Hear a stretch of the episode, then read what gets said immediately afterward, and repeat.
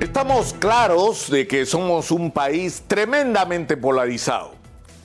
Tremendamente polarizado. Pero yo no sé si podemos hacer un esfuerzo pensando en el destino del país, pensando en nuestros hijos, pensando en los que vendrán, para lograr un mínimo de acuerdos que tengan que ver con aquello que nos une, que nos afecta a todos, que nos debería interesar a todos más allá de nuestras diferencias.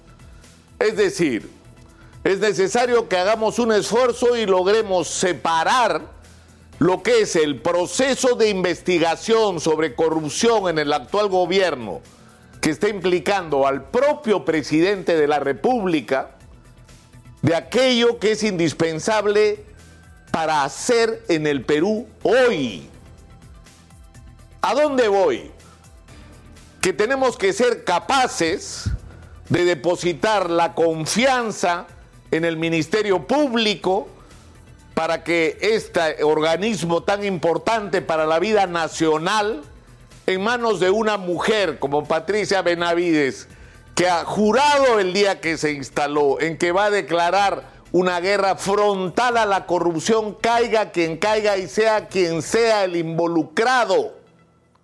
Y eso supone un compromiso no solo de saldar las cuentas pendientes del pasado, porque hay demasiados procesos que duran demasiados años y no concluyen y tienen que acabar de una vez por todas, sin una investigación independiente sobre el presidente de la República y su entorno, no movilizado, motivado o estimulado por quienes desde que puso un pie en Palacio de Gobierno quieren que Castillo se vaya, no, sin una investigación basada en la evidencia de los hechos que las lleve o no en determinada conclusión a que si Pedro Castillo fuera un ciudadano común lo acusaría y probablemente lo mandaría a la cárcel. Si esa va a ser su conclusión en determinado momento, que no se preocupen los señores congresistas, que los ciudadanos sabremos qué hacer. De eso pueden estar seguros.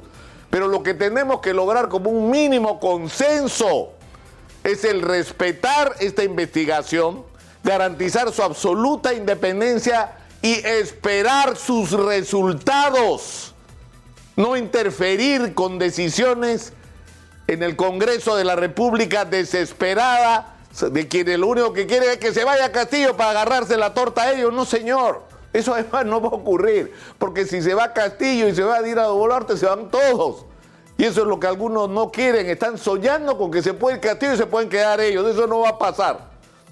Pero el problema es que el país no puede estar parado. ¿Qué, tenemos que hacer? ¿Estar sentados esperando a, ver en qué concluye esta investigación, a ver qué se hace? ¿Qué se hace, por ejemplo, con la educación pública? Luis Alberto Quintanilla, director regional de educación en Lima, que es un extraordinario maestro y un extraordinario gestor de la educación pública, nos ha dado cifras que son escalofriantes. En Lima y Callao hay medio millón de estudiantes que no están estudiando porque sus padres los tuvieron que sacar de colegios particulares y no encontraron sitio en la escuela pública.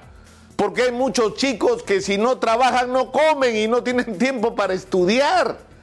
Y eso, eso es solamente una señal del drama nacional que estamos viviendo en relación a la educación. Estamos discutiendo si hay baños en los colegios, si los colegios tienen servicio de desagüe, si los chicos tienen dónde lavarse las manos.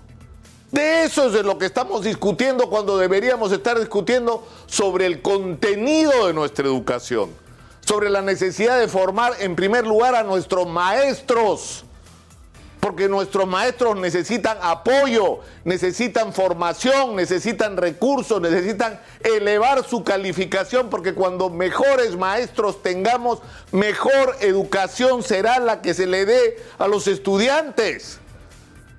Y hay que darle a los chicos todos los recursos y toda la tecnología. Entonces, eso tiene que ser una política de Estado. Más allá de las ideologías y la, de las diferencias y de la polarización.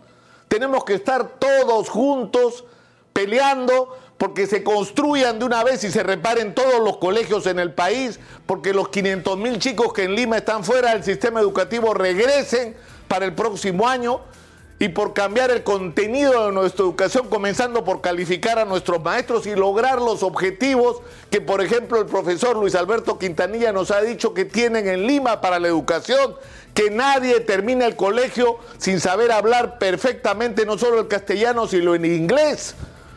Que termine no solamente siendo capaz de entender lo que lee, sino de escribir un ensayo cuando acabe el colegio sobre cualquier tema. Que además hayan sido entrenados como ciudadanos que sepan a resolver, resolver sus diferencias democráticamente, respetando a las minorías, reconociendo que hombres y mujeres somos iguales, es decir, construyendo ciudadanos íntegros y gente emocionalmente equilibrada, porque para eso también sirve el colegio, pero además chicos que no solamente sepan hablar inglés cuando terminan el colegio, sino que tengan todos los recursos de las tecnologías modernas, que tengan a la mano todos los instrumentos de la tecnología moderna y que además estén calificados para el trabajo, es decir, que salgan del colegio no a conseguir las peores chambas porque no saben hacer nada, sino que salgan del colegio entrenados para hacer algo que les va a permitir una vida digna y decente. Esos objetivos pueden ser comunes y en eso hay que trabajar todos juntos ahora. Y estoy citando solo un caso.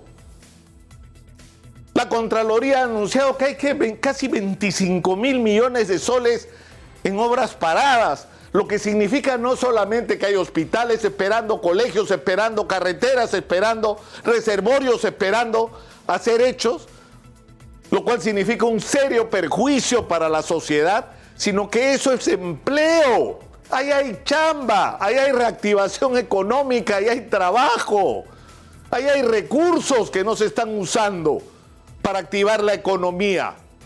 Y así como esto podemos hacer un recorrido transversal sobre todos los grandes problemas nacionales. Tenemos proyectos mineros parados que están esperando, tenemos obras de irrigación paradas que están esperando en sectores tan importantes como la minería y la agroexportación. No puede ser que no seamos capaces de ponernos de acuerdo. Más allá, ¿qué importa si va preso o no va preso Castillo? Eso lo decidirá el sistema de justicia con sus conclusiones y nosotros con nuestra decisión política. Pero el país no puede seguir parado, es irresponsable lo que está ocurriendo. Irresponsable no solo con el presente, sino con el futuro del país. Yo creo que esto es un momento crítico en que lamentablemente pues tenemos la clase política que nos ha tocado. Pero si no son capaces de lograr acuerdos mínimos sobre estos asuntos que son elementales, vitales, urgentes para la vida nacional, yo creo que vamos a tener que demandar en que en el menor plazo posible se vayan todos y vengan otros que por lo menos tengan el mínimo sentido común de hacer las cosas que son urgentes en el Perú de hoy.